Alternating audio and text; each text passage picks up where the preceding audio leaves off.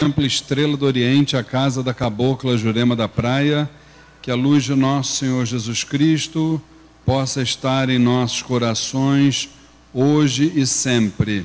Como costumamos fazer no início das nossas atividades, vamos entrar em sintonia com o mundo astral, pedindo a intercessão de Zambi Maior, o supremo arquiteto de todos os planos, de Oxalá Todo-Poderoso, dos sagrados orixás de Umbanda, dos mentores e dirigentes espirituais desta casa, nossa mãe, Cabocla Jurema da Praia, o Caboclo Sete Estrelas do Oriente, e todas as falanges que trabalham neste chão sagrado, todos os agrupamentos vibratórios que militam na seara espiritualista umbandista, pedimos que vibrem sobre nós na tarde e noite de hoje, que possamos ter através da vossa permissão momentos importantes de troca de ensinamentos,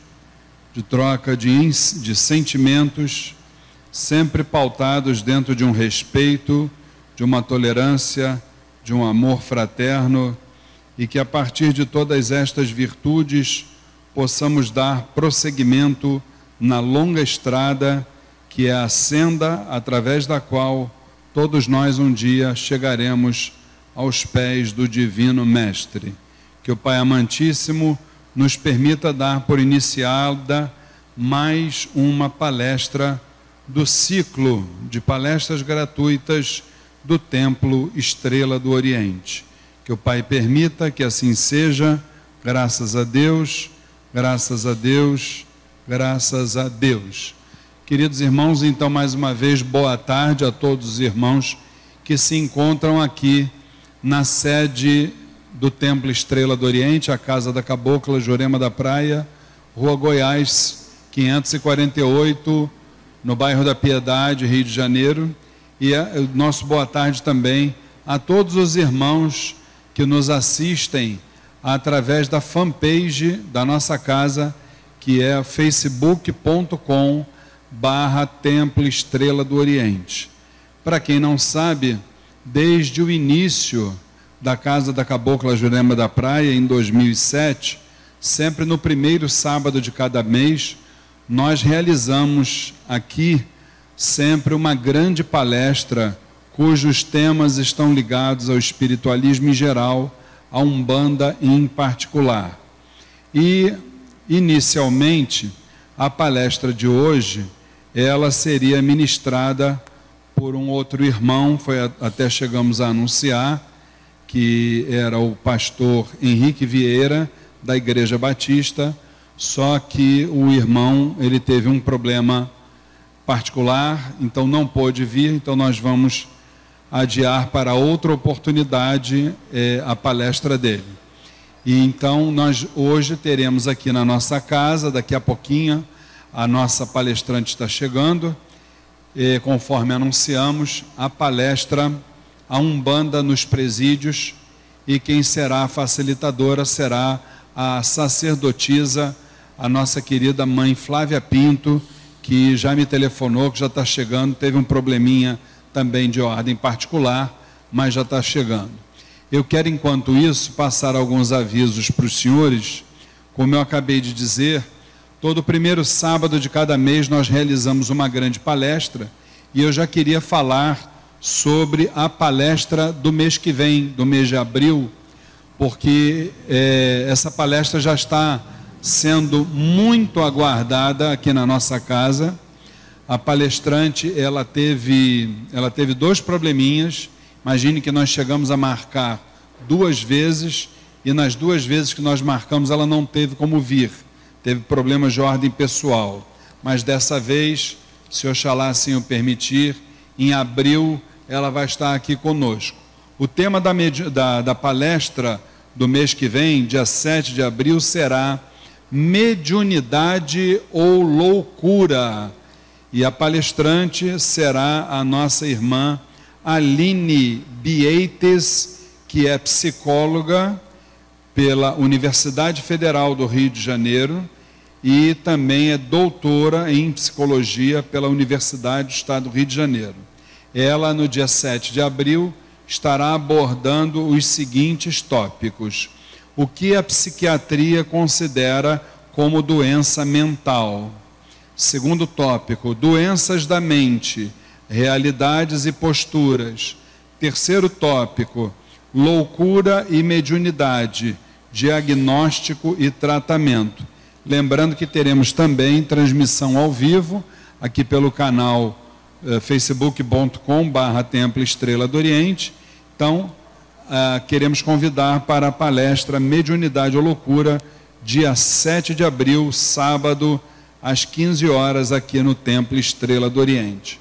Já que estamos falando também de eventos, eu gostaria muito de pedir a ajuda de todos, porque no próximo dia 18 de abril, é um domingo, nós estaremos realizando aqui no Templo Estrela do Oriente a apresentação do espetáculo Minha Vida no Plano Astral. Esse espetáculo teatral, ele é baseado na obra Violetas na Janela, é um livro muito conhecido. Então, eu gostaria de convidar a todos, é um domingo, 18 de março, às 5 horas da tarde, aqui no Templo Estrela do Oriente. Vale lembrar que os ingressos custam 20 reais, estão sendo é, vendidos na nossa secretaria. 50% desse valor será doado para a nossa casa, é um, uma atividade beneficente e também uma atividade doutrinária, porque logo após ao, ao encerramento do espetáculo teatral, se nós tivermos quórum, estaremos então promovendo um debate exatamente sobre as questões ligadas ao espiritualismo em geral, as questões ligadas ao desencarne, à reencarnação e principalmente em relação a tudo aquilo que a gente possa viver no plano astral. Então gostaria de pedir a ajuda de você, meu irmão, de você, minha irmã, no sentido de nesse dia estar presente aqui conosco, que eu acho que nós temos muito a ganhar com esse tipo de assunto. E hoje, inclusive, eu estava conversando exatamente sobre isso com, com a minha esposa, né? Porque por mais que a gente estude né, sobre uma parte espiritual, eh, o ser humano, principalmente aquele que mora no Ocidente, o ser humano tem muita dificuldade de aceitar a questão do desencarne, né? Mas é, é a única certeza que nós temos nessa jornada, que um dia todos nós vamos desencarnar mas, mesmo tendo essa certeza, é, isso é um momento de muita dificuldade, muita dor, de muito sofrimento, principalmente para aqueles que ficam aqui. Nós tivemos a oportunidade, até já falando sobre esse assunto, toda vez que eu falo sobre desencarne, eu, eu me lembro desse, desse episódio e gosto sempre de passar essa experiência para vocês nós estivemos numa atividade espiritual e que ela foi assim de fundamental importância na nossa missão, no nosso aprendizado, meu e da minha esposa. embora nós já tenhamos muitos anos de estudo da Umbanda, de estudo do espiritualismo, confesso a vocês que nós não somos melhores que ninguém e a gente tem dificuldade também em aceitar a questão do desencarne. Mas nós tivemos é, numa atividade muito interessante. Chega aqui, mãe. Nós tivemos numa atividade muito interessante que foi o lá do nosso irmão Fernando Bem. Anotem esse nome, inclusive, Grupo Cartas de Fátima, onde a gente viu naquela atividade que realmente é, eu, eu, saí dali daquele evento achando que a, a morte é realmente uma piada, entendeu? Para vocês terem uma noção, ele, ele psicografa cartas e, e na, na psicografia, o, o, desencarnado, ele deu inclusive o seu CPF da, última, da sua última existência. Um deles, inclusive, chegou a dizer lá: Olha, diz para o meu tio que eu continuo sendo vascaíno. Quer dizer, todo mundo riu na hora, né? Então, chama o César para mim, por favor. Está aqui. César, a palestrante está aqui, a nossa mãe. Bota o, o arquivo dela, por favor, no sistema. Então eu vi aquilo, eu achei muito interessante. E outra coisa que aconteceu também que foi me chamou muita atenção foi uma carta que chegou, a pessoa não estava lá, o desencarnado deixou o número do telefone celular que era para a pessoa ligar, é, uma pessoa da plateia que foi oferecida a várias pessoas, essa pessoa ligou e disse: Olha, aqui está falando do, da sessão espírita, do médium, assim, assado, sopado. Queríamos saber se vocês tiveram realmente um parente desencarnado com nome tal, tal, tal, tal, tal. E aí começou a contar ali os episódios últimos da vida dele e tal. Dizer, a pessoa do outro lado da linha deve ter tomado um, um choque, né? Mas é, uma coisa é certa, o médium, ele é uma pessoa seríssima e eu, eu e minha esposa pudemos comprovar realmente a seriedade e a autenticidade desse trabalho, entendeu? Para nossa felicidade, nós já, já estamos aqui dentro do Templo Estrela do Oriente com a nossa, com a nossa mãe, a nossa palestrante, eu quero dizer para vocês uma coisa. Existem, é, dentro da nossa religião de Umbanda, existem muitos irmãos que César, chega só um pouquinho para o lado que está transmitindo, só para o pessoal em casa. É. Existem muitos irmãos que são é, que, que, desempenham é, trabalhos maravilhosos dentro do nosso segmento, né? E se existe uma pessoa que nós aqui dentro do Templo Estrela do Oriente sempre admiramos, não só pela sua postura, como principalmente pelo trabalho espetacular que a Casa do Perdão desenvolve é exatamente a nossa palestrante do dia de hoje, nossa mãe, nossa sacerdotisa, mãe Flávia Pinto, para quem eu peço uma salva de palmas da nossa plateia.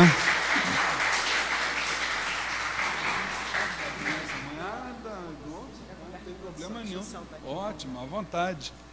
Com certeza.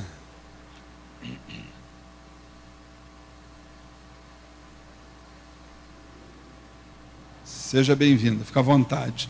O importante é você ficar sempre aqui que está transmitindo. Tá, tá bom. Boa tarde, perdão pelo atraso, mas nós umbandistas estamos sempre envolvidos com, a, com as nossas tarefas, né? E eu vim da Casa do Perdão direto para cá, que a gente estava num, num, trabalho lá religioso. Bom, é, fui convidada pelo pai Luiz Fernando para vir aqui falar um pouquinho desse trabalho que nós realizamos dentro do sistema penitenciário com a Umbanda. Nós somos o único terreiro cadastrado é, em todo o sistema penitenciário do Brasil é, para realizar esse trabalho de assistência religiosa. E aí a gente vai falar um pouquinho, quem vai ficar passando? Eu... Que eu, às vezes tem computador que é diferente. Você pode ir passando para mim, por favor? E antes da gente falar especificamente, pode passar. Antes da gente falar especificamente da situação da, do, do, atendimento, deixa eu ficar aqui para não descentralizar. Eu queria contextualizar um pouquinho isso daqui, que é dentro da nossa sociedade, que a gente às vezes não reflete sobre essas coisas. É, isso aqui é o índice de jovens negros que morrem jovens negros e não negros, mas tem uma estatística aqui mostrando a quantidade é, de jovens que morrem no Brasil. É, não foi possível salvar o outro slide que eu quis atualizar e não deu para colocar. Mas existe uma estatística que mostra que no Brasil morrem mais jovens vítimas da guerra civil do que em países em guerra como a Síria, por exemplo. Então, isso aqui tudo tem a ver com a situação de violência que a gente vive. E a, a proporção de população, é, é, da, na nossa população, de negros é 53% e 46% de pessoas não negras. No sistema prisional, 64% das pessoas são negras, 35% das pessoas não negras. Então, o sistema acaba refletindo aquilo que tem na, na, na, na sociedade. Pode passar, por favor? Então, esse gráfico aqui é muito importante para a gente entender por que, que a gente está dentro do presídio. Ele diz das reincidências. O tempo médio de prisão no Brasil são de 4 a 6 anos. mesmo tendo casos de prisões de 30 anos por homicídio, por, por crime hediondo. Porém, é, o sistema prisional ele é inchado, então não consegue ficar com preso durante muito tempo. Então o próprio sistema solta para que libere vaga para novos presidiários. Então, se a pessoa fica, ó, 70% das pessoas presas são reincidentes. Ou seja, ela vai presa, ela sai e volta para a prisão. Quando essa pessoa volta para a prisão, ela volta mais violenta ainda. Agora, o que, que nós temos a ver com isso? Quando essa pessoa vai sai da prisão e vem mais violenta para a sociedade, quem é que recebe essa pessoa na sociedade? Somos nós, que não andamos de carro blindado, que não temos segurança, a não ser nossos Exus a nos guardar, somos nós. Então, essa população presidiária, ela, quando ela está lá é, dentro das senzalas modernas, que são os presídios, a gente acha que não tem nada a ver com isso, né? Aquilo que a gente na sociologia chama de atitude blazer. Não, ele está passando uma situação de miséria, mas o problema é dele, eu não tenho nada a ver com isso. Só que essa pessoa sai. Essa pessoa sai. E quando ela sai, se ela não tiver sido transformada lá dentro, é ela que vai vir para cá desenvolvendo um comportamento de violência ainda mais forte do que ela antes dela entrar para o presídio. Pode passar, por favor.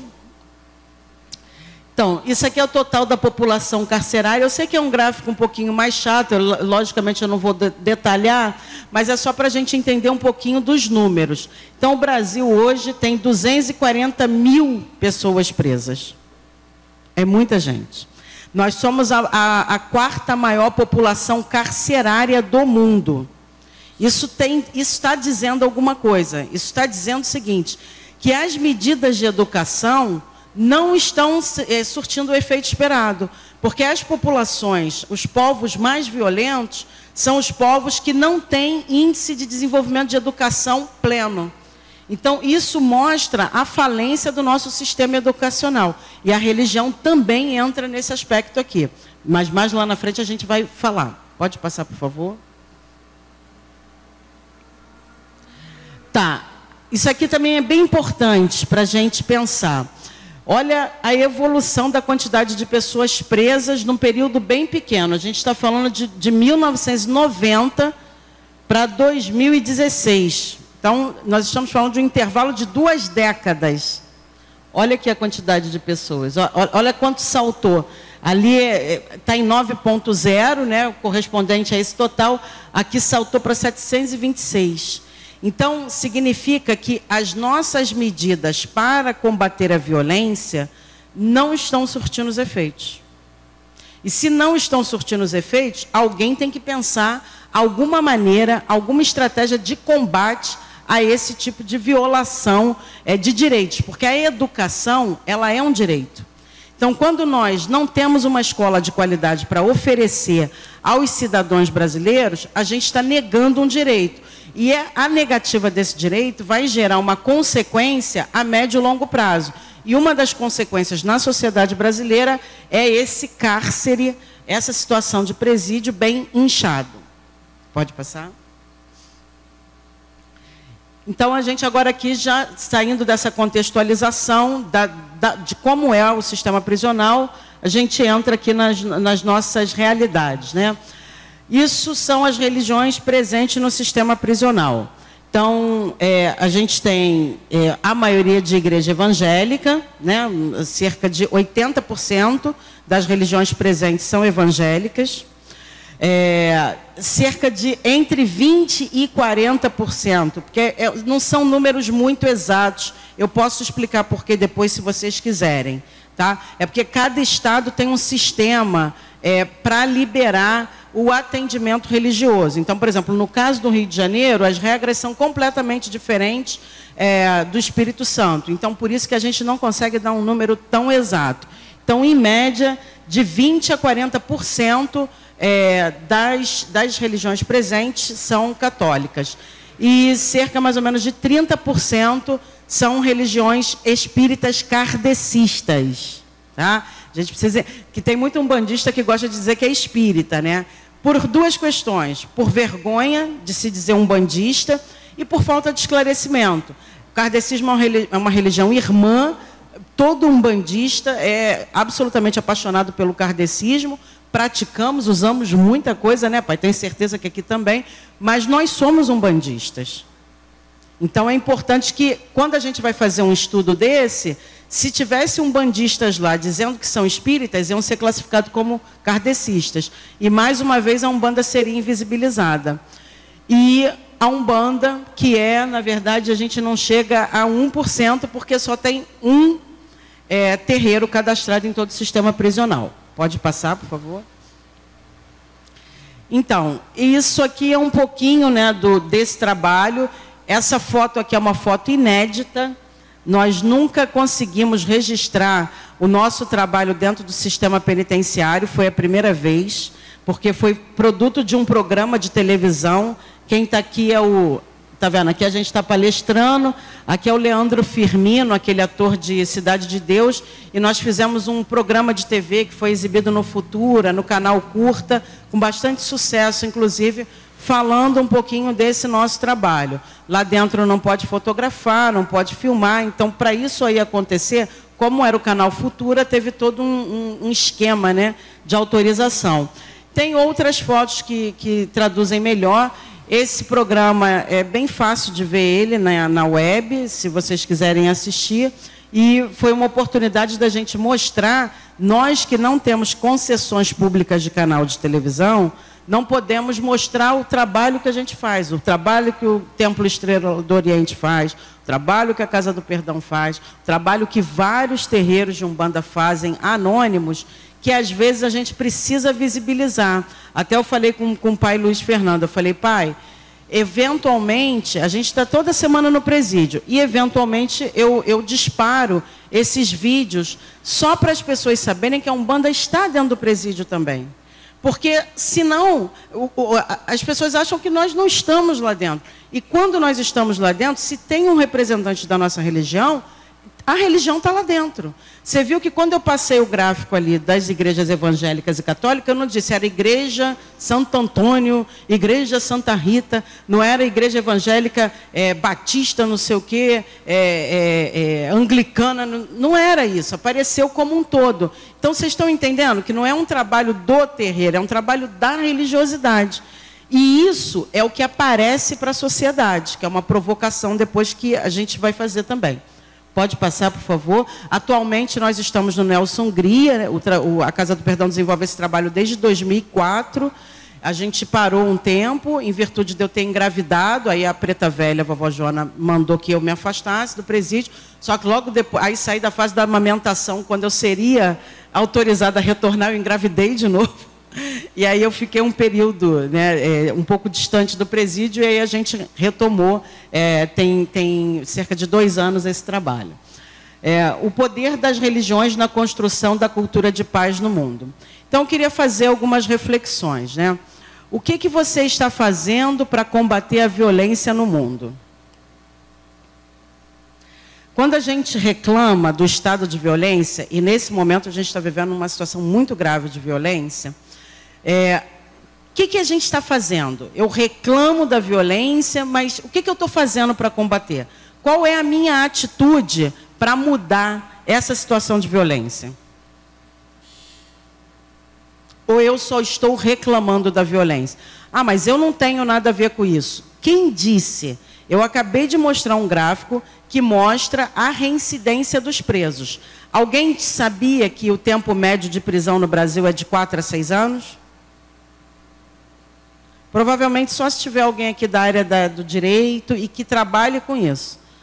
Porque nem eh, advogados têm as suas áreas, né? Então, só quem for da área criminal normalmente são as pessoas que vão se preocupar com isso.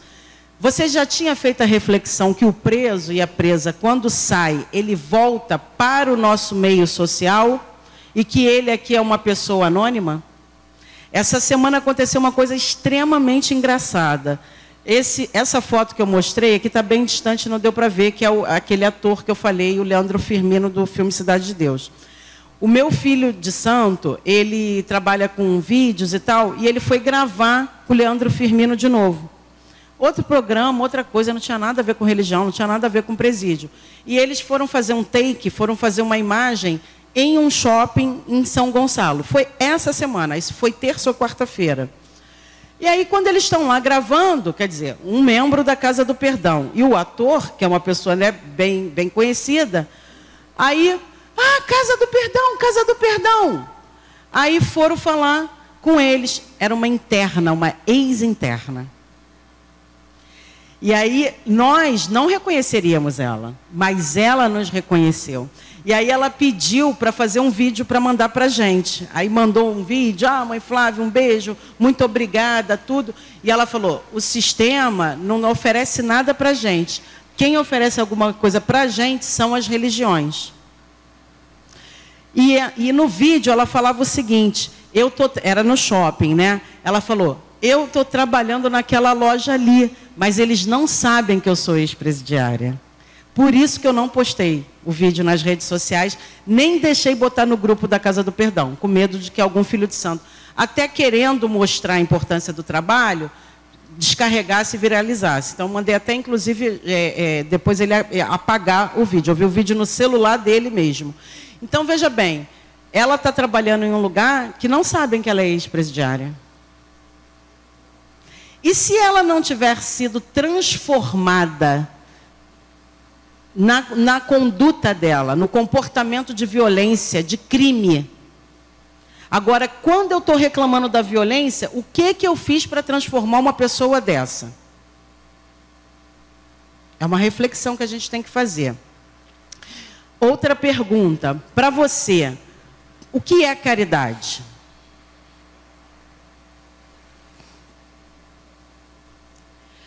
Gente, nós estamos numa religião que o caboclo das sete encruzilhadas diz: Umbanda é manifestação do espírito para a prática da caridade. Como eu falei aqui, nós não somos kardecistas, mas o kardecismo é uma religião irmã.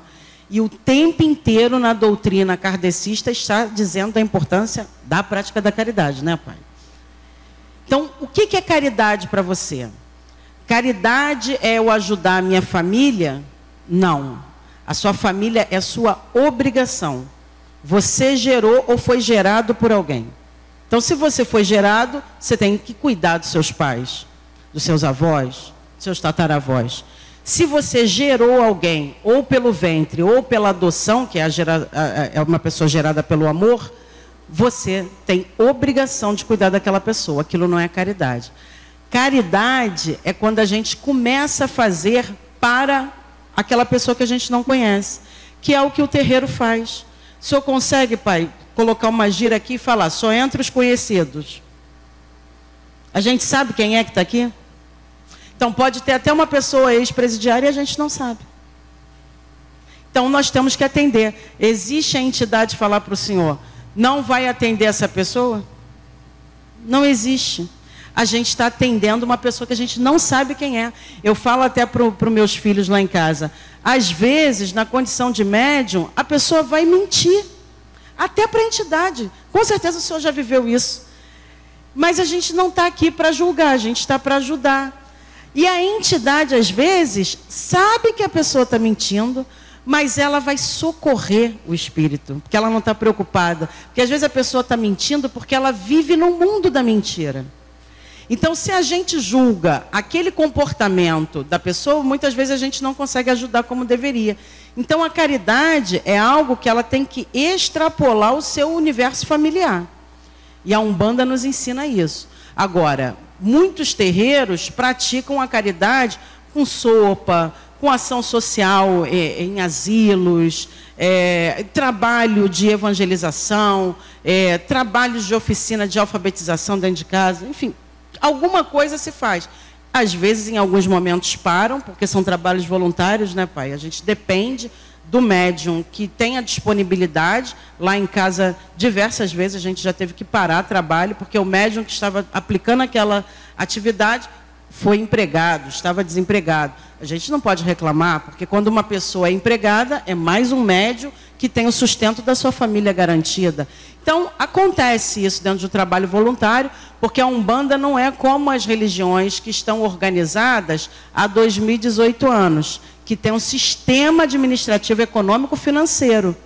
E eu não estou criticando, não. Mas eles têm uma organização financeira. Nós não temos. Então, o terreiro aqui, a conta de luz, o chão, que eu achei lindo, inclusive, a televisão, esse equipamento, tudo isso tem um custo. Então, às vezes, nos impede de ter que pagar uma conta de luz, nos impede, às vezes, de ter 200 reais para dar para uma pessoa para vir oferecer uma aula por semana de artesanato, por exemplo. Mas, normalmente, mesmo quando a casa não está realizando alguma atividade, é muito difícil um terreiro de Umbanda não, não ter abertura ou ter desenvolvido em algum momento alguma tarefa. Tá? É, qual o papel da, da educação no combate à violência? Antes nós abordamos esse tema muito num viés é, de entender como é que se dá a situação do preso. Agora a gente está fazendo perguntas mais direcionadas à reflexão religiosa umbandista, que nós somos umbandistas. É, qual que é o papel da educação? Nós somos reencarnacionistas, ok?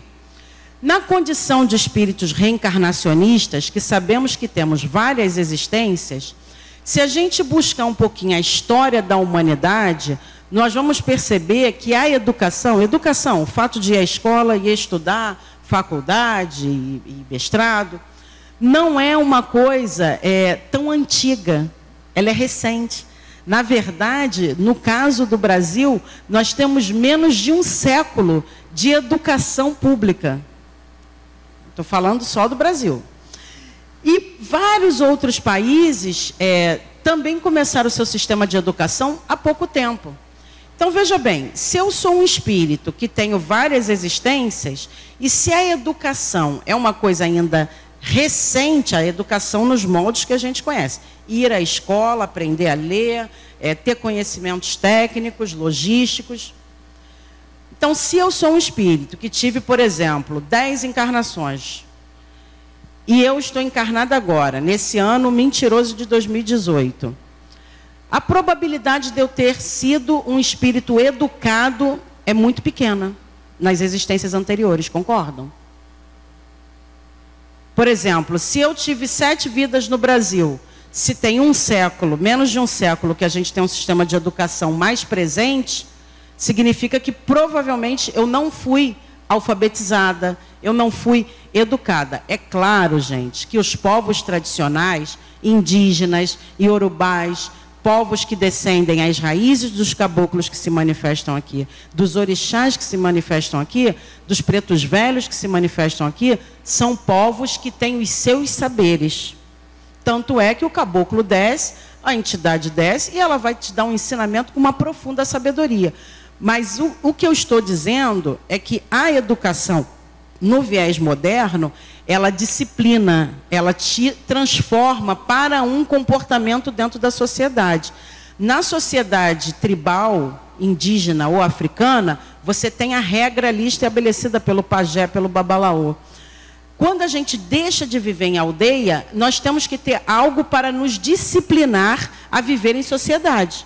Para que a gente saiba que não, não pode roubar, não pode matar, não pode mentir, não pode se fazer estelionato, não pode cometer crimes hediondos, não pode cometer crime de pedofilia.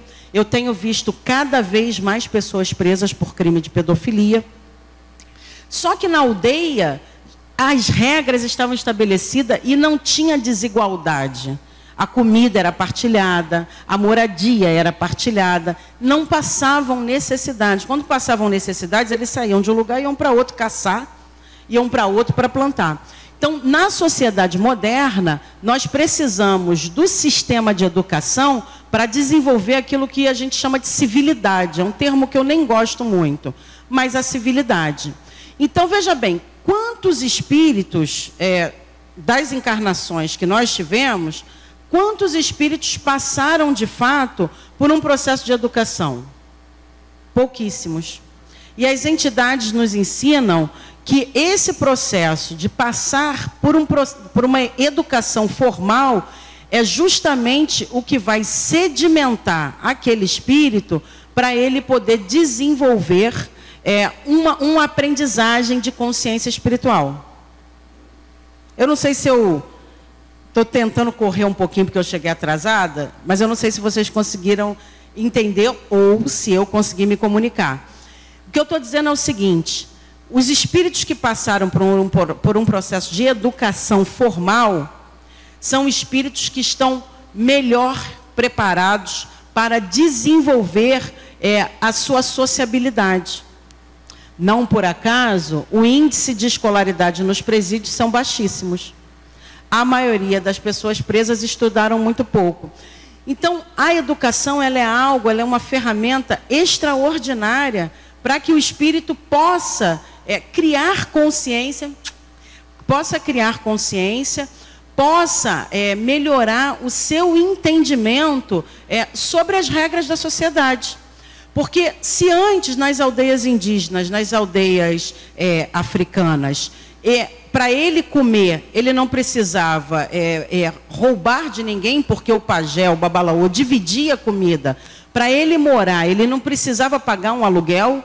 A, as aldeias, as ocas, as moradias, todas eram distribuídas igualmente. Hoje não é assim. Há, há poucos dias eu subi um morro numa favela e passei com a minha filha mais nova por essa favela. E para chegar na casa da pessoa que nós fomos, nós tivemos que passar por quatro becos. Mas eram quatro, quatro becos muito apertadinhos. E desses quatro becos, três passavam por dentro da casa de uma pessoa. A minha filha, que não nasceu na favela como eu, a mais nova, ela travou. Quando ela viu o beco, ela fez assim. Eu falei, vem, vem. Aí ela, ela não sabia o que era um beco. Como eu sou favelada, estou acostumada com beco. Fui entrando. E ela, a menina travada. E eu com vergonha da carinha que ela estava fazendo de assustada passando pela favela. E aí, quando nós chegamos nessa casa, tinham três crianças jogando bola. Só que o espaço que as crianças estavam jogando bola é a distância minha até essa pilastra e mais ou menos isso daqui. Era o espaço que aquelas três crianças, mais ou menos da idade delas, estavam jogando bola. A menos que alguém aqui seja morador ou tenha vindo de favela como eu, nós não conhecemos essa realidade.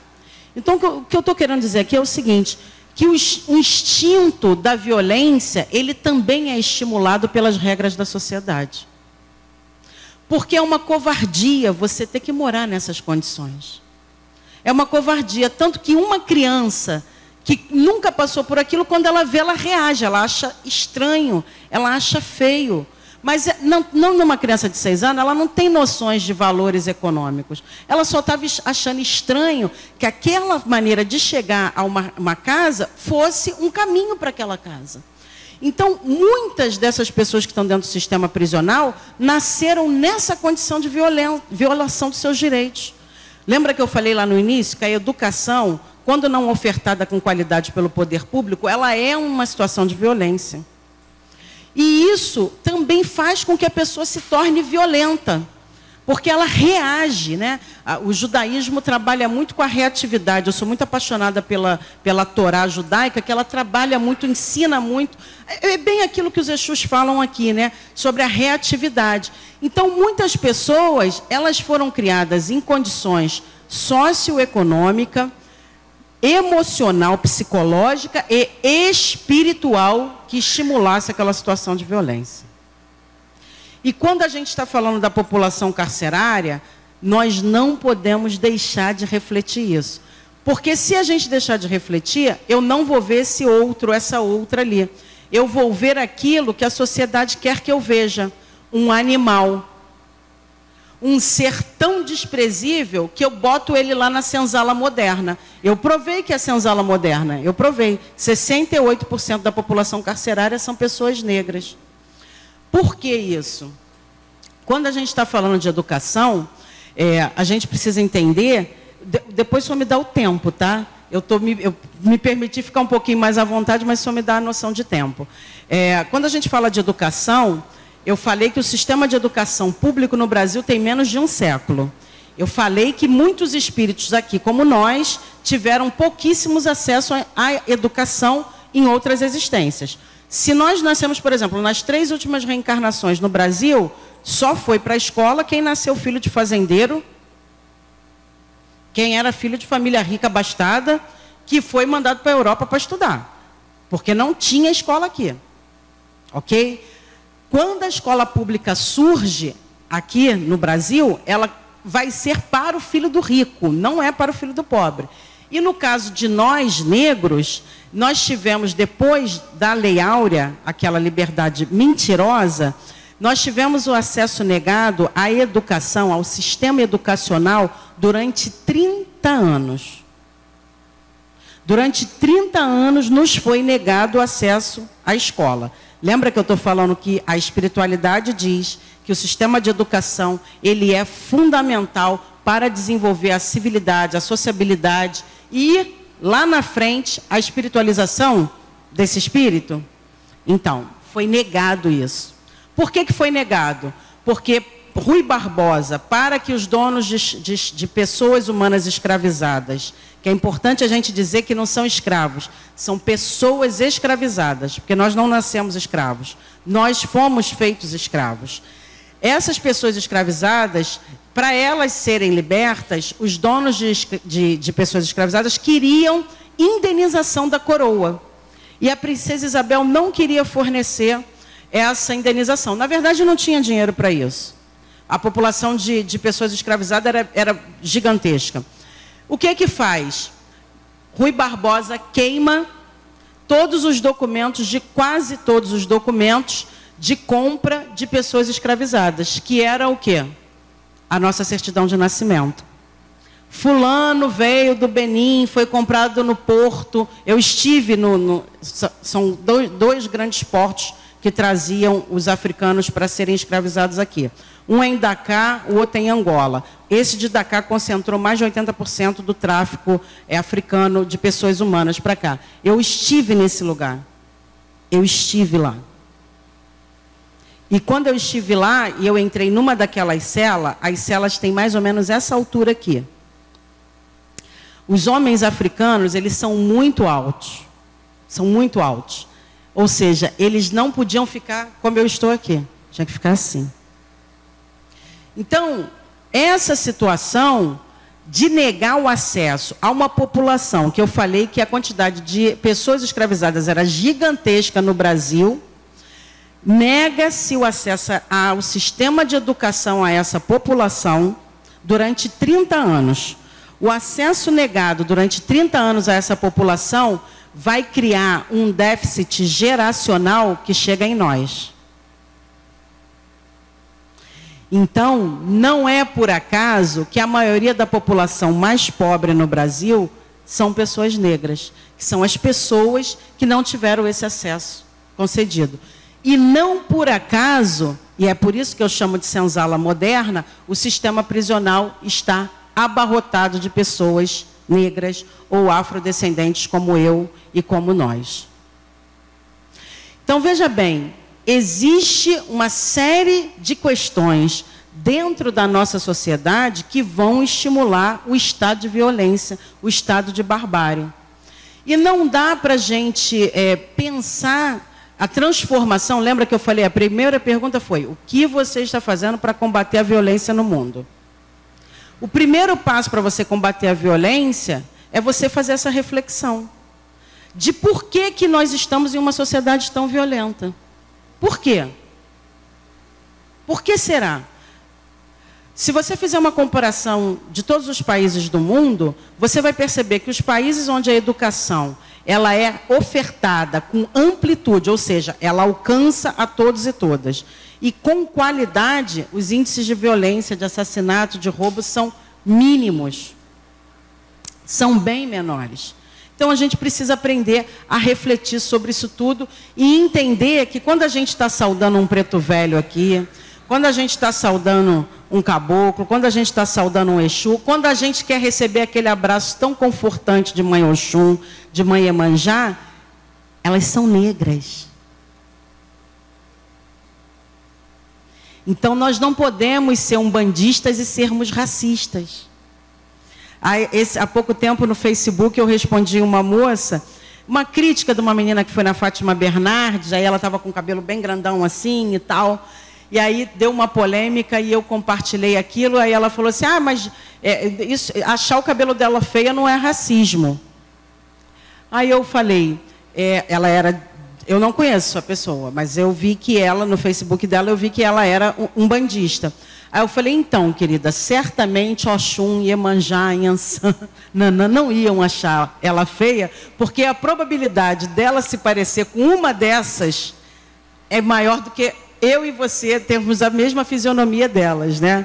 A gente que vem desse pensamento equivocado cristão, ah, Deus nos fez a sua imagem e semelhança, se nós fôssemos pensar por essa ótica, essa semelhança seria uma questão de contradição.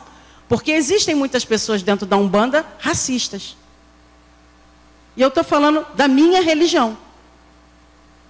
Então, como a gente vai combater a violência no mundo se a gente é racista? Se a gente aqui dentro abraça o preto velho e lá fora a gente, às vezes, vira a cara para uma pessoa negra que, às vezes, é um bisneto daquele preto velho que te atendeu aqui, ó, no terreiro. Que ainda está vivo aí. Então, quando eu olho para essa pessoa com um olhar de preconceito, eu estou estimulando a violência nela. Lembra que eu falei que a sociedade também estimula o comportamento violento. Então, se uma pessoa é olhada a vida inteira com desprezo, ela é violentada, ela mora no beco, no cubículo, ela não tem condições de moradia adequada, ela não tem acesso à, educação, ela não tem nada que estimule ela a ser uma pessoa que não vai reagir a essa é, miséria que a sociedade estabeleceu, a probabilidade dessa pessoa não se tornar uma pessoa que vai se criminalizar é grande. É, perdão, é mínima. Ah, mas existe um monte de gente que nasceu nessas condições e que não viraram. Perfeito. A gente sabe disso, mas não é todo mundo que consegue. Eu vejo pessoas às vezes falando isso, pai. São pessoas que adoecem. Ué, mas se você. Por que, que você adoeceu? Já que você está dizendo que ah, tem gente que nasceu pobre, nasceu miserável e não deu para bandido. Tudo bem. Tem pessoas que nasceram pobres, miseráveis e não deram para bandido. Aí você vai falar assim: ah, tem pessoas é, que ficam doentes, tem pessoas que não ficam doentes. Você tem esse poder? Não fico doente, fico doente. Não fico, fico. Não fico, fico. Eu acabei de vencer uma tuberculose, a segunda da minha vida, contraída dentro do sistema penitenciário. Eu vou com seis médios para o presídio. Ninguém pegou tuberculose. Só eu. Só eu. Mas porque faz parte da minha questão kármica. Eu tenho problemas nessa área, que não, não, não precisa detalhar aqui agora, mas eu tenho problemas nessa área. Na área pulmonar, na área respiratória. Eu nasci com deficiência crânio-facial. Então eu já sei que o problema é comigo. Meus filhos de santo estão perto. Com to... Vocês viram ali, eu mostrei onde é que é. Não tem como, o contato é muito perto. Então, a pessoa com tuberculose que me passou, certamente cumprimentou, passou perto dos meus filhos de santo. Mas eu tinha que estar com tuberculose. Eles não. Então, a gente precisa entender o seguinte: quando a gente vai estudar a reencarnação, a condição de miséria que o espírito nasce, não é para a gente falar assim, ah, mas ele nasceu assim, problema é dele. Sim, ele vai ter que vencer aquilo ali para o espírito dele se fortalecer. Mas o que, que eu posso fazer para vencer isso? Quando eu contraí a tuberculose, a primeira coisa que as pessoas vieram dizer para mim: ah, você tem que parar de ir para o presídio. É a segunda tuberculose. Você sabe que se pegar a terceira, a probabilidade de você sobreviver é mínima. Eu falei: não, agora mesmo que eu vou mais ainda para dentro do presídio. Agora mesmo que eu vou mais. Mas porque a minha consciência sobre reencarnação me faz entender que se eu não quero a violência no mundo, eu tenho que ajudar a combater.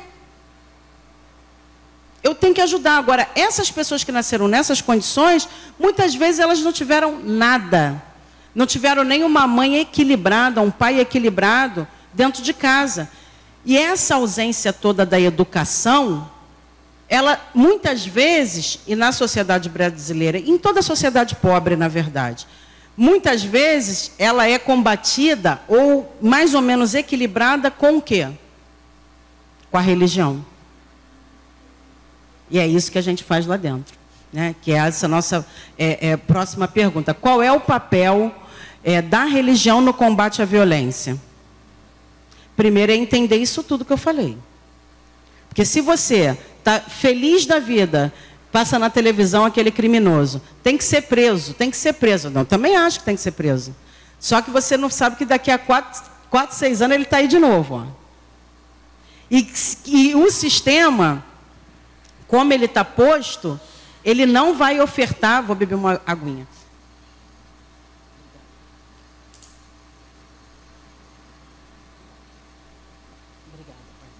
O sistema prisional, como ele está posto, ele não vai ofertar melhoras para essa pessoa.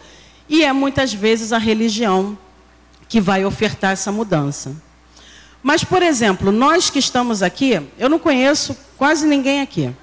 As duas pessoas que eu conheço, três pessoas, meu, meu pai, meu amigo, meu irmão Flávio, minha filha, pai Luiz Fernando. Então, eu não sei o tempo que cada. Ah, mãe Zilmar, que está lá atrás. É, eu não sei o tempo que cada um de vocês tem na religião. Pode ser que tenham pessoas aqui a primeira vez, chegou aqui hoje no Templo Estrela do Oriente, foi assaltado ontem e chegou aqui encontrou uma mulher maluca falando de presídio e de umbanda na. Aí a gente, quando é assaltado, a gente está com aquela raiva. Eu sei porque eu já fui assaltada. Raiva, um ódio, né? Que dá. E dá, dá mesmo. Dá mesmo, é horrível. A violência é algo que choca demais a gente. Mas aí o que, que eu faço? Excomungo só mais ainda aquele espírito.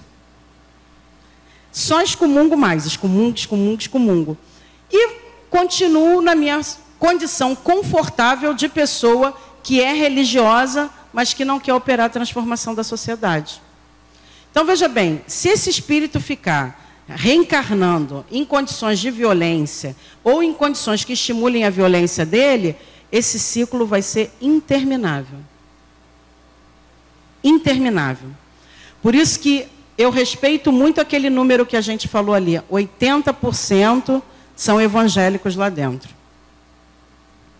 Há pouco tempo a gente teve um questionamento muito grande sobre a presença das igrejas evangélicas dentro do sistema prisional. E eu falei para as pessoas: tá, mas as outras religiões não estão lá, por quê? Porque não querem. E não é só um banda, não, são vários. Candomblé, a Wicca, os Hare Krishnas, o budismo, não estão porque não quer.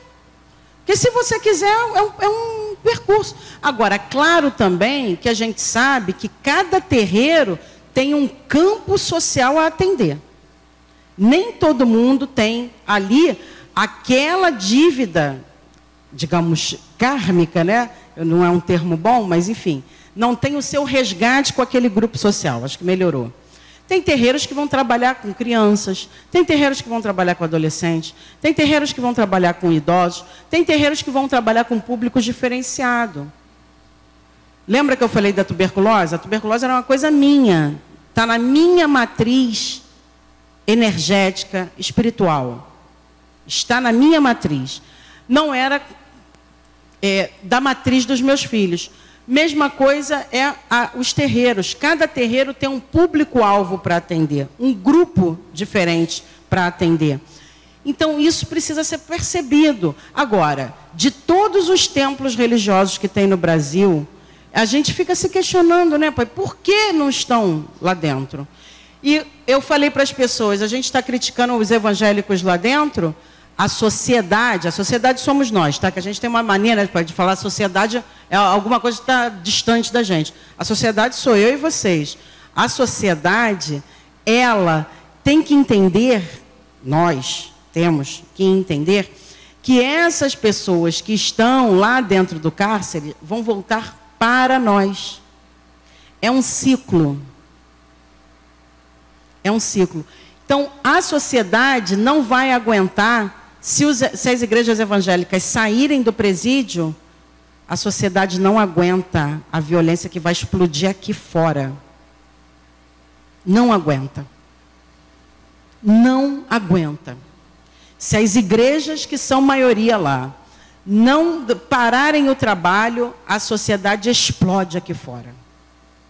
Explode. Eu, por estar muito tempo no presídio, eu fui membro do Conselho da Comunidade que é um órgão fiscalizador regulado pela LEP, Lei de Execuções Penais.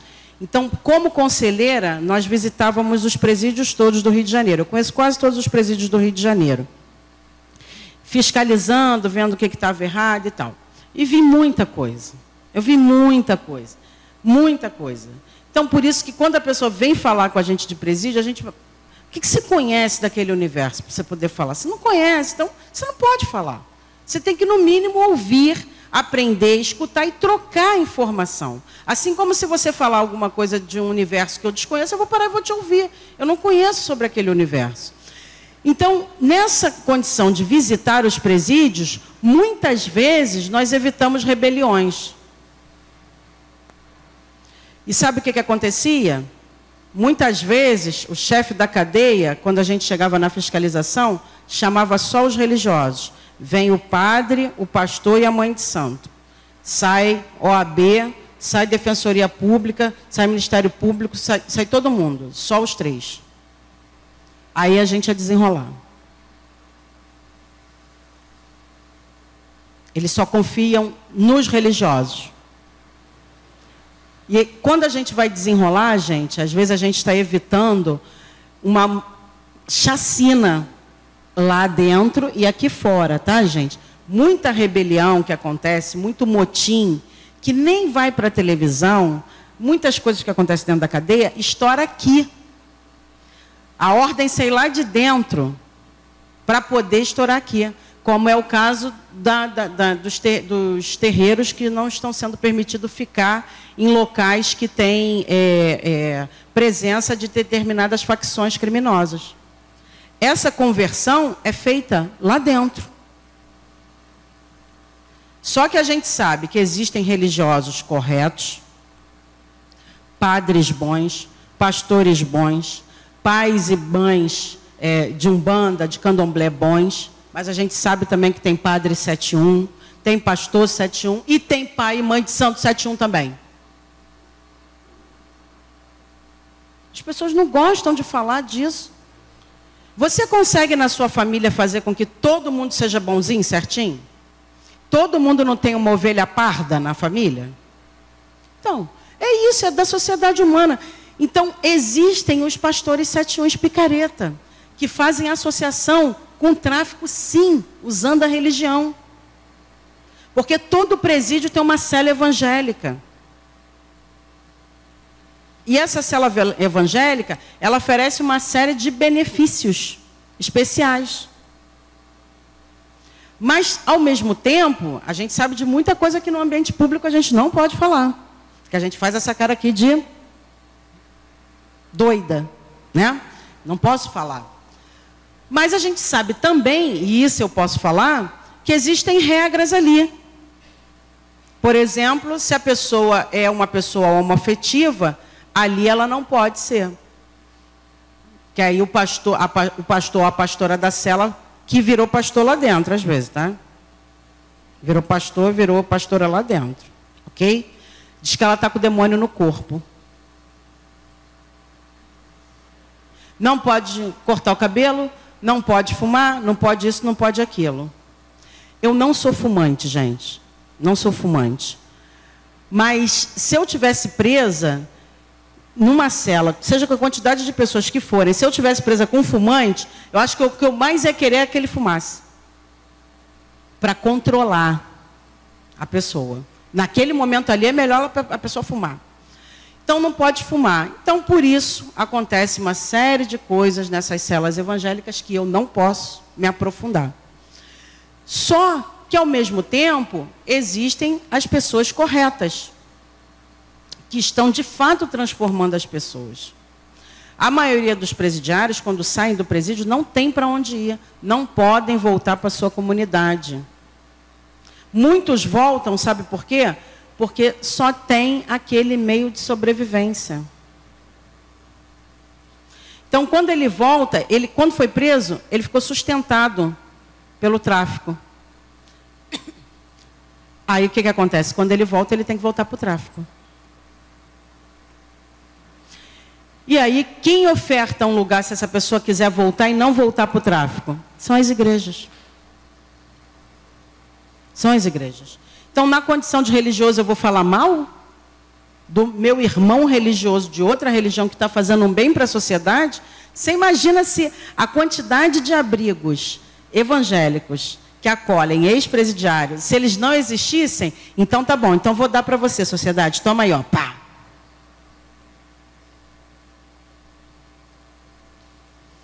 Então não é falando mal do coleguinha. Existem erros, existem. Eu sugiro a leitura do livro Oração de Traficante, da doutora Cris Vital da UF, uma amiga maravilhosa que ela tem uma pesquisa de doutorado de 10 anos estudando a associação entre o tráfico de drogas e a religião evangélica. Eu já vou começar a concluir.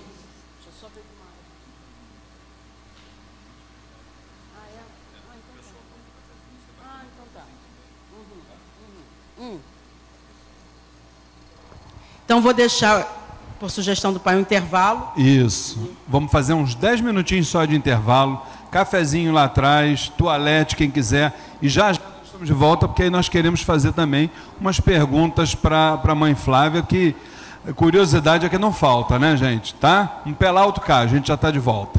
Café sempre bom. Estou toda suada, pai. Deixa eu falar aqui com o pai aqui. Aqui. Bem, queridos irmãos, então voltamos o segundo tempo da palestra da nossa querida mãe Flávia Pinto, a Umbanda nos presídios, tá? Então, com grande prazer que estamos recebendo hoje aqui a nossa querida mãe, tá? Tá liberado o microfone, mãe. Que tal uma delícia. Então, para a gente poder abrir né, para as perguntas, ficou faltando é, pouquinhas coisas para a gente falar. Mas é uma pergunta, né, também. Quantos, quantos por cento do seu tempo você tem dedicado à construção da cultura de paz no mundo? Isso é uma reflexão para a gente fazer. O que, que a gente está fazendo enquanto ser humano, enquanto cidadão, enquanto pai, mãe, irmão, irmã, avô, avó, religioso, religioso, seja de qual religião for, que, que a gente está fazendo para colaborar com a construção da cultura de paz? E pode passar, eu estou quase acabando já. Para a gente entrar nas perguntas. Aqui são os créditos, né? Depois a gente deixa ele ali, se alguém quiser acompanhar a gente nas redes sociais e tal. Pode passar a fanpage. Isso aqui é um convite nós temos, eu, atualmente eu estou coordenadora de diversidade religiosa do município do Rio de Janeiro, fui convidada pelo secretário Pedro Fernandes para assumir essa tarefa difícil. E a gente tem lá provocado debates, né? tem pouquíssimo tempo que eu estou lá, na verdade, mas começando a provocar alguns debates. E um deles é esse primeiro seminário Diversidades Religiosa e Homoafetiva, Religião e Homofobia o que, que a moral religiosa tem a ver com a LGBTQI-fobia. Então, é, só para vocês entenderem, é, a gente refletir um pouquinho a quantidade de suicídios e de assassinatos com a população LGBT por motivações religiosas. Porque parte do preconceito que está na sociedade são estimulados pela visão religiosa. E as pessoas estão morrendo. Muitos jovens se suicidando porque se percebem pessoas homoafetivas, nascem dentro de uma família que não vai aceitar o jovem, a gente sabe o que é jovem, a cabeça dele não dá conta de, de responder, às vezes ele não tem coragem de falar e levam ao suicídio.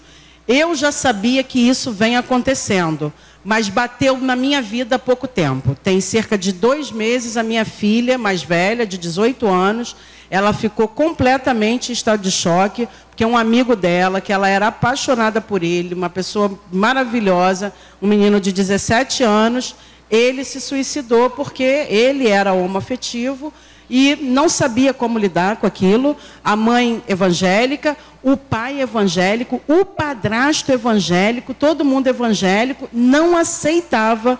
As poucas vezes que ele tentou falar sobre aquele assunto, ele não, não conseguiu ir adiante, né? E o que, que acontece? A mãe vai para um retiro espiritual, quando volta, encontra o filho suicidado dentro de casa. Então, e minha filha ficou completamente em estado de choque. A minha filha falava, mãe, eu não estou conseguindo acreditar que aquele menino incrível, morreu por causa do preconceito. Então, preconceito mata e a gente precisa discutir isso. Não é fácil, não, gente. Essas letrinhas aqui, ó, LGBTQI, fobia, isso é difícil pra caramba. É muito difícil. Então, às vezes, nós também temos preconceito porque nós não conhecemos. Eu não conheço isso tudo. Eu lido com a população LGBT, eu falo para eles o tempo todo. Eu falo, me, me, ensina aqui mais um pouquinho, como é que é isso mesmo? O que é esse Q? O que é esse T? O que é esse. Para a gente poder aprender. Porque às vezes a pessoa chega no terreiro para a gente atender com uma situação dessa aí. Que às vezes o problema não é espiritual, não. O problema é do preconceito social, mas está levando a pessoa a um transtorno energético, psicológico, espiritual. Aí pode passar, por favor. Vai ser no mar, sexta-feira que vem. Aí ali está a programação, né? Destaque aqui para o primeiro painel, que é do Dr. Olavo Martino, é, que ele é cadê? psicólogo, especialista em gênero e sexualidade, né, pela UERJ, e sexólogo pelo Instituto Delfos Psicossocial. Eu já dividi mesa com ele, ele é maravilhoso. Ele é um sexólogo que consegue explicar para a gente essas coisas todas que a gente não consegue entender e que estão postas aí na modernidade. O meu painel é uma provocação, né? tradições religiosas e contemporaneidade, que a gente está falando um pouquinho de que, que, que, como é que é ser religioso, estar dentro de uma religião que tem uma visão tradicional e não saber lidar com a modernidade. Se vem uma pessoa no nosso terreiro, nós, temos, nós somos quatro, quatro babás aqui, né? Entre babás de Umbanda, babalorixás de Candomblé. Se chega uma pessoa na nossa casa que a gente acha que a pessoa está com problema de obsessão, de egum, de sei lá o quê, e na verdade não é isso. A pessoa está sendo rejeitada a vida inteira dentro de casa. Há pouco tempo, uma filha de Santo Minha levou um, um, uma criança da família dela no terreiro que ela falava dele para mim, falava, falava, eu falei, quando você puder, traz essa criança aqui. Que ela falou, mãe, ele desde que nasceu, ele só gosta de, de roupas de menina.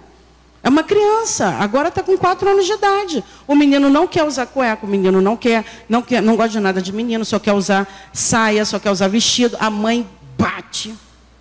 O pai separou-se da mãe por causa disso. Agora ele é uma criança, não dá para você ver que não tem alguma coisa ali que a gente precisa entender pelo menos tentar entender, porque pode nascer na nossa casa, pode nascer na nossa família, né? E o que, que vai acontecer com aquela criança ali? Ou ela vai ser assassinada pela sociedade, que o preconceito mata, ou ela vai se suicidar, se a família não der conta. Então, eu acho que a religião, a gente precisa entender o que, que é essa coisa da transexualidade. E o doutor Olavo, ele é muito bom nisso, né? E depois a gente tem um, painel com as representações religiosas. Não tem ninguém da Umbanda, se o senhor quiser aceitar o desafio, tá? Inclusive, não estão ali as religiões, porque foram pouquíssimas religiões que aceitaram o desafio de ir para um ambiente público. Está aceito. Ah, então pronto, saravá, ótimo. Então depois a gente troca mais. Vai ter uma fala é, de uma, duas pessoas trans, uma fala muito forte. Eu não vou nem adiantar aqui porque a fala é muito forte, ajuda muita gente a pensar. Vai ter uma fala do Conselho Regional de Serviço Social também, né? um pouco explicando como é que a política pública tem que lidar também com essa questão da, da transexualidade, né? e depois o famoso debate. Tá? Aí, se quiser, volta lá, deixa lá nos créditos, se alguém quiser voltar. Eu tenho um presente, pega os dois livros aí, para aqui para o Templo Estrela do Oriente. E tem a cartilha também. Esse aqui, aqui, é, aqui é um comercial, pai. É para ajudar com, no muro da Casa do Perdão. Casa do Perdão não, não vende nada, só vende esse livro, vive de doação de médio, como deve ser aqui, né, pai? E a gente trouxe aqui um livro de presente para o Templo Estrela do Oriente. Não sei se eu tenho biblioteca aqui, tem não? Tem, então. Que aí, lá também tem, a gente tanto vende, mas também empresta, né? É, de presente, mas também a gente trouxe, se porventura, independente de ser hoje ou qualquer outro dia, quiserem comprar, que é o livro Umbanda Religião Brasileira, Guia para Leigos e Iniciantes. Não são obrigados a concordar, mas é uma base de reflexão. E essa cartilha aqui, é, nós desenvolvemos ela tem pouquíssimo tempo, Liberdade Religiosa e Direitos Humanos. Que ela está dizendo um pouquinho, desconstruindo essa mentira de que o mundo tem 2018 anos, essa mentira de que o, o, Brasil tem 518 anos, o Brasil não tem 518 anos, o mundo não tem 2018 anos, os povos indígenas existem há 11 mil anos, segundo os laudos arqueológicos, os povos iorubás têm entre 10 mil e 140 mil anos, segundo os laudos arqueológicos mais recentes. Então, a sabedoria que se manifesta no terreiro, através das entidades de Exu, de Pombogira, de Caboclo, de Preto Velho, são sabedorias milenares. Não são sabedorias que estão constituídas há 2018 anos. Então, ela é uma provocação. A próxima está mais completa. Essa daqui, por questões financeiras, a UF não, não colocou o texto das religiões, que é bem legal. Então, vou dar aqui ao pai. Joana, segura aqui. Livro, eu só tenho um para dar. É, mas tem mais cartilha, que aí eu vou dar uma para o pai, uma para o meu irmão Flávio e uma para a Zilmar. Eu acho que tem três certinhos dessa cartilha, tá? Depois eu autografo. Espero que goste. Não sei se já tinha lido. Obrigada. Tomara que gostem. Aqui, pai. A cartilha também ela é bem legal. Uma dá para a mãe Zilmar. Sem querer, eu trouxe três. E antes de passar a palavra, eu quero fazer mais um registro. Dizer da energia maravilhosa dessa casa.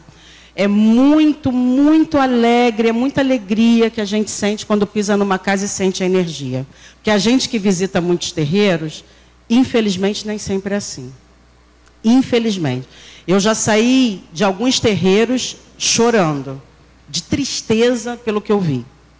Então, quando a gente sente a energia, a força, a, a gente está aqui, eu quando fui ali no altar, todo terreiro que eu vou palestrar, eu peço licença ao dono da casa. Né? E quando a gente passa ali, a gente sente a energia do seu tranca-rua muito forte. Muito forte mesmo. E é claro que a gente pede licença, né? porque a gente respeita.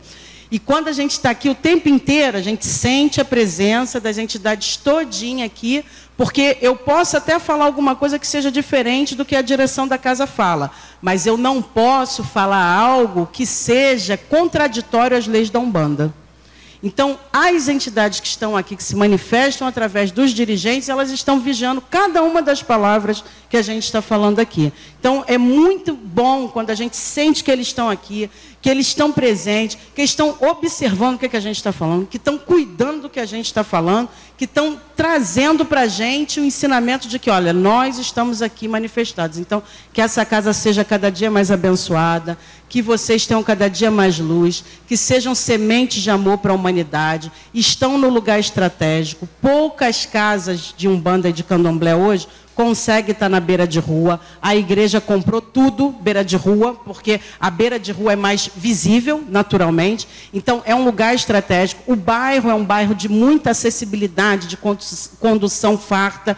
Então, isso é importante, porque isso aqui simboliza resistência da religião no espaço urbano porque o movimento de expulsar as religiões para as zonas é, é, mais distantes da cidade é um, foi um movimento de preconceito também que a gente passou algumas décadas atrás. Então, que essa casa seja madeira que não dá cupim, como os anjos dizem, que vocês tenham cada dia mais sabedoria, mais força, que a presença de Deus se manifeste aqui, que a força dos nossos ancestrais africanos e orixás dê sabedoria, dê luta, que os índios sejam sempre pajés aqui, senhores do conhecimento, da feitiçaria, que cura através das raízes, das plantas, dos troncos das árvores, das sementes que vêm por baixo das águas dos Amazonas, dos Araguaia, dos rios São Francisco, e que todos aqui, o povo do Oriente é muito forte aqui, que eles todos tragam o seu conhecimento, que essa casa tenha vivência eterna para a humanidade. Muito obrigado pela que oportunidade. Assim seja. Uma salva de palmas, mãe Flávia Pinto. Mãe, antes de abrir para as perguntas, não sei não sei se passou despercebido, mas volta aquele slide das perguntas que ela colocou, porque eu sou assim muito. Vamos, eu acho que essa pergunta aqui você é, acabou se esquecendo. Como você é, como você reflete a relação da reencarnação e da violência? Explica para nós. Essa seria a primeira pergunta. Tá. É, eu, eu, de fato, eu pulei essa pergunta. Eu falei, até falei do tema, mas falei mais superficial. A questão da reencarnação e da violência é uma, um, um estudo que me, me trouxe muito aprendizado para poder entender e para entrar para dentro de presídio. É, muitas pessoas não tiveram acesso à educação, como eu falei, e não vivemos mais em tribos. E a humanidade, ela experimentou ao longo do seu tempo de existência períodos de muitas guerras. Muitas guerras. Inclusive, e está aí nessa cartilha, as maiores, a maioria das quantidades de guerras que existiram no mundo foram por motivações religiosas. Então, muitos espíritos viveram muitos períodos de guerra, guerras tribais, guerra entre nações, guerras entre países. E agora, de pouco tempo para cá, os estudiosos da violência dizem que a humanidade vem diminuindo seus índices de violência. Aí você fala assim, mãe, mãe, mãe Flávia, a senhora está contraditória. A senhora acabou de dizer que nós estamos mais violentos. Mas nós temos cada vez menos países em guerra. Cada vez menos. Então, muitos de nós vivemos experiências de guerra, seja onde quer que a gente tenha nascido. E às vezes um espírito nasceu cinco, dez, três, quatro vezes numa situação de guerra. É aquele menino que vai procurar a arma, que é um espírito acostumado com a guerra. Alguns vão procurar a luta, que educa, que civiliza. E a criança que vem de encarnações assim, ela vai manifestar um comportamento muito alterado, que se a gente não corrigir, vai virar população carcerária lá na frente. Vai transgredir ao crime. E como a gente sabe que a sociedade, as regras do poder público não dão conta disso, é nesse momento que a religião entra, ofertando essa contribuição para poder trazer para aquela pessoa aquele estado de bem-estar. Maravilha. Quem tiver perguntas para a mãe Flávia, vamos lá. Primeiro aqui, nosso irmão do Templo Estrela do Oriente, Alexandre Bahia. Obrigado. Boa tarde, é, mãe Flávia. Primeiramente, parabéns pelo trabalho e parabéns pela excelente palestra. Eu vou focar a pergunta mais no trabalho dentro dos presídios. É, como que você vê esse trabalho é, como resultado, é, uma benesse para os, as pessoas que estão lá dentro? depois que elas saem, que tipo de transformação, que ajuda pode ser dada? É muito complicado dentro daquele ambiente, né? E o pouco tempo talvez que se tenha, né? Um trabalho, acho que é um trabalho de formiguinha mesmo, né? Como, como tentar passar alguma coisa para essas pessoas, para que elas possam talvez tentar uma mudança, uma melhora, uma reintegração? Então, o mesmo milagre que a gente vê na gira, porque para mim é, é um, toda gira tem milagres. A fala do preto velho, a fala da cigana, a fala do caboclo, ele transforma a gente. Eu, eu, eu, eu sou apaixonada pela Umbanda. E eu vejo isso dentro do presídio. E lá eu faço palestra. Eu não tenho incorporação, inclusive é proibido, nem é o local adequado para isso. É, mas as entidades estão ali. Como eu falei que a gente sente um pelotão aqui, que é a egrégora espiritual da casa, eu, é, não, não estão manifestas, mas estão intuindo a gente. Então, essas pessoas, elas recebem essa mesma palavra igual essa daqui, mas potencializada pela força das entidades. E muitas delas nunca tiveram um minuto de atenção. Muitas delas, é importante dizer também, tiveram experiências com a nossa religião péssimas, traumáticas. Aquele tal do fechamento de corpo, aquela mentira. Aí para lá dentro. Já encontrei assassinos, assassinas de pais e mães de santo. Já encontrei vários pais e mães de santo presa, mas encontro um monte de pastor preso também, tá, gente? E então, muitas vezes aquela pessoa não conheceu a religiosidade de direito. Então, quando você faz uma palestra, ela é muito rica que é o que o pai faz aqui. Porque às vezes na hora da consulta é, é, mágico, a entidade consegue em poucos minutos, gente, né? É um poder que vai de transformação. Mas a palestra, às vezes, ela vai esclarecer melhor o espírito. Então, quando a, a gente está ali uma hora, uma hora e meia falando com elas, agora eu estou trabalhando só com o feminino, elas vão se concentrar naquilo ali. E aí, à medida que vão se esclarecendo, se percebendo como espíritos, em transformação, em trajetória evolutiva, elas vão se moldando. Agora, eu já tive vários testemunhos de pessoas que passaram a ter uma outra vida a partir dessa experiência com Umbanda. Maravilha. Pergunta do nosso irmão Vinícius Frai, médium do Templo Estrela do Oriente. Boa tarde, mãe Flávia. Também gostaria de dar os parabéns pelo trabalho. É difícil, né, ver. A gente já teve um irmão aqui que também que trabalha. Ele falava que era muito de, nesse meio de, de segurança pública, de presídios, enfim. Ele falava justamente isso. Muito difícil ver um trabalho desse de umbanda e você ver os evangélicos dominando essa situação, que por sua vez também é louvável, né? A gente tem muito essa questão de questão de evangélicos e a gente tem que colocar como a senhora colocou que existem pessoas boas e pessoas ruins em todos os setores, uhum. né? E a minha pergunta é em tempos de ódio que a gente vive hoje dessa questão, principalmente por causa da nossa questão política hoje no nosso país, que parece que dividiu a nossa sociedade, como isso interfere no seu trabalho, assim, a política, o setor público e como eles poderiam lhe auxiliar de forma mais positiva, para que a Umbanda tivesse entradas em todos os locais sem nenhum problema, porque sabemos que alguns presídios, algumas facções não aceitam essa questão do trabalho, é mais fácil no trabalho feminino do que no masculino, enfim. Seria uma questão só do, de um auxílio do poder público? Então, é, na verdade, aí eu vou te falar aqui do Rio de Janeiro, mas eu voltei tem cerca de dois meses de um encontro lá em Brasília com o DEPEN, Departamento Penitenciário Nacional. Como só tem a, a, gente de Umbanda, acaba que a gente vai para todas as representações. Para você ter uma ideia, o DEPEN mudou a data dessa reunião três vezes, porque a gente não tinha agenda. Ele falou: se a Umbanda não tiver, não vai categorizar, é, categorizar diversidade. Então, esse poder público, o DEPEN, a SEAP aqui, através das coordenadoras de trabalho de assistência religiosa, elas são muito abertas, muito. O que ocorre é o seguinte: você tem regras para desenvolver esse trabalho. Você tem que ter um CNPJ, você tem que ser legalizado, você tem que, você pode cadastrar até seis médios para cada unidade. Esse médio vai ter que ter documentação, identidade, CPF, vai correr a ficha dele e ele não pode entrar no presídio se ele tiver problema criminal. Não pode. Eu tenho um filho de santo que ele foi fazer a ficha, foi recusado. O irmão dele, que mora em Minas, tinha sido preso, ele nem sabia, já estava até solto. Já estava até solto, mas não pôde. Se você é parente de preso, não pode, porque subentende que você está levando tráfico de informações, entende?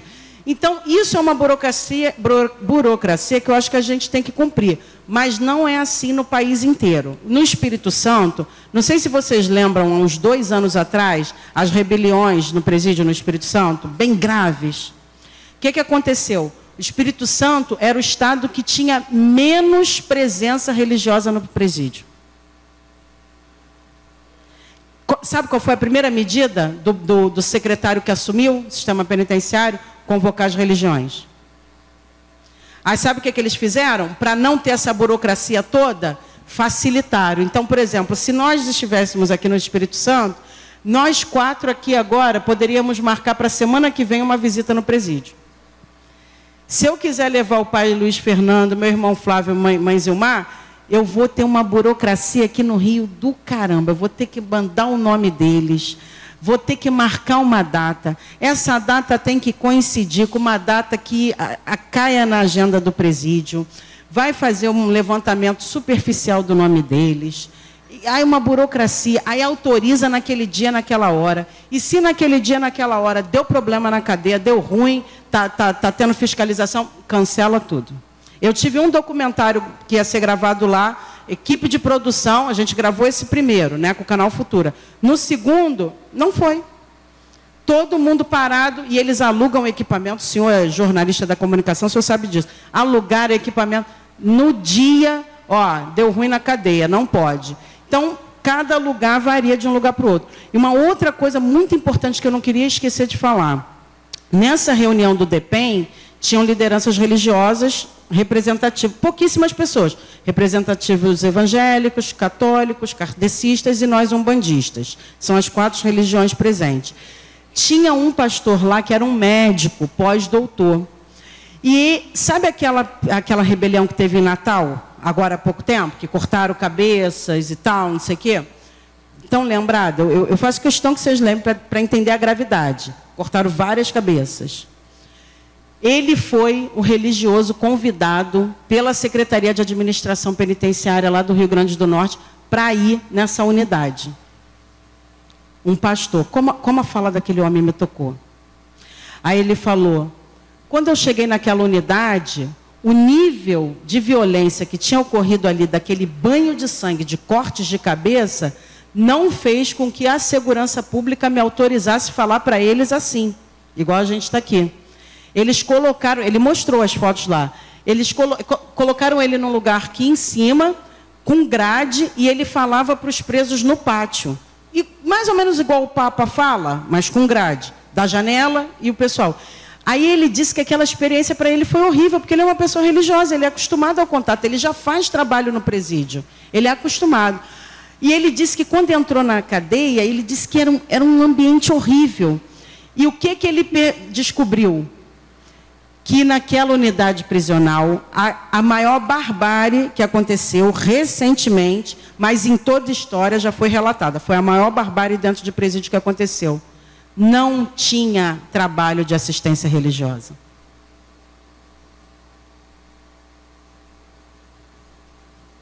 E aí ele disse que, disse que rezou, rezou, orou, orou. Falou, meu Deus, como é que eu vou falar com esses homens que acabaram de cortar várias cabeças, que não estavam acostumados a, ao processo religioso? Como é que eu vou me comunicar com eles? Aí ele disse que sentiu uma intuição, canta.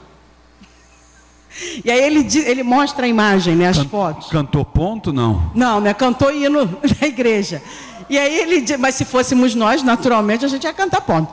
Aí o que, que aconteceu? Ele disse que a música, eles estavam dispersos no pátio. Então ele começou a falar como se a gente está aqui, aí entra uma pessoa ali em cima falando, falando, a gente só vai dar atenção se interessar. Ele disse que os presos foram se aglomerando e, e a foto mostra ele falando, ninguém. Aí foi chegando, chegando, chegando. Aí depois, aquela multidão. E ele disse que eles cantavam e choravam, e cantavam e choravam. E ele falou, mas eles não conheciam as músicas que eu cantei. Então, se fôssemos nós, teria talvez esse efeito, com certeza. Então, você vê a importância da religião no combate à violência. Mais uma pergunta para a mãe Flávia Pinto. Ô, mãe Flávia, eu estou aqui coçando a língua para falar, não seria pergunta, né? Eu queria falar em cima da colocação Você Me Permite, dos dois, Você Me Permite, dá licença. É que eu sou professor, eu dou aula em presídio há 14 anos. Então vocês fizeram duas perguntas, né? E eu estou aqui coçando a língua aqui para falar. É, como educador, é, e só complementando o que a mãe falou, eu vou citar aqui é, não vou citar as palavras exatas, mas o que o nosso saudoso Darcy Ribeiro falou quando ele iniciou o projeto dos CIEPs, que tem muito a ver com presídio, que ele falou o seguinte, eu estou construindo CIEPs hoje, educação em tempo integral para essas crianças, para que no futuro nós não tenhamos que construir presídio. Quem viveu aquela época lembra dessa fala, da vontade de chorar, que eu trabalho lá dentro e vejo quantas pessoas poderiam não estar lá se o projeto do CIEP continuasse. Aí muita gente bota a culpa no Moreira. Ah, o Moreira não continuou. Eu acho que um erro foi nós, enquanto sociedade, que não elegemos o Darcy, mesmo ele tendo feito aquele trabalho maravilhoso que ele fez e nós optamos pelo projeto de governo Moreira Franco. Então eu vou só mais radical, eu não boto a culpa no Moreira não. Eu boto a culpa em nós enquanto sociedade que negamos o projeto do Darcy. É, quando você falou da questão da interação, eu vou até fazer uma propaganda minha. Eu sou professor, sou ator e acabei virando cineasta indo no presídio. Então, meu primeiro filme está na internet. O nome do filme é Artistas Nunca Serão Prisioneiros que eu trabalho a arte como instrumento de ressocialização. Se vocês quiserem, é, tá lá no YouTube, pode entrar lá, o nome do filme é esse, Artistas Nunca Serão Prisioneiros. E digo assim, no presídio não existe nada, ninguém quer ir lá. Hoje, então, eu comecei a dar aula em 2004 no sistema prisional, fui por livre e espontânea vontade. Ah, eu me formei em filosofia, não tinha emprego, aí apareceu um processo seletivo para professor de filosofia no presídio. Aí eu fui. Não passei, aí comecei a dar aula de teatro por um outro caminho, enfim. Mas ninguém quer ir lá para dentro do presídio. E hoje, o reflexo da violência que nós temos, e o poder público, eu estudo um pouco segurança pública, com viés no sistema prisional. E é, a questão estratégica da segurança pública é o sistema prisional, como ela falou. Tudo é resolvido lá dentro. Todos os desenrolos são feitos lá dentro. E, então eu montei um. Hoje eu, eu montei um projeto, parei por falta de recurso. Agora pretendo voltar, não sei se porque trocou o secretário e agora nós estamos numa intervenção se vão permitir um professor de filosofia continuar a ministrar o, o seu curso lá. Mas eu ministrei um curso, criei um curso de ética e cidadania para as lideranças criminosas, para discutir essas questões de agressão a escolas, universidades, ou seja, a UFRJ sofre com a violência o campus do, do, do fundão. E uma coisa também que me irrita bastante eu acho que você até fez essa colocação, é, determinado, não vou botar determinadas facções criminosas, mas alguns chefes de facções criminosas resolveram a proibir terreiros de umbanda